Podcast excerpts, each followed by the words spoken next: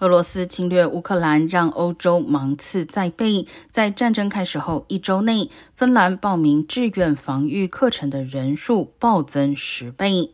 芬兰国防军雇员只有约一万三千人，但在这个拥有五百五十万人口的国家，却有多达九十万名后备军人，战时兵力为二十八万。芬兰与俄罗斯共享一千三百公里国界，在二次世界大战期间，芬兰和苏联打了两场血腥的战争，最后芬兰战败，将大片土地割让给俄国。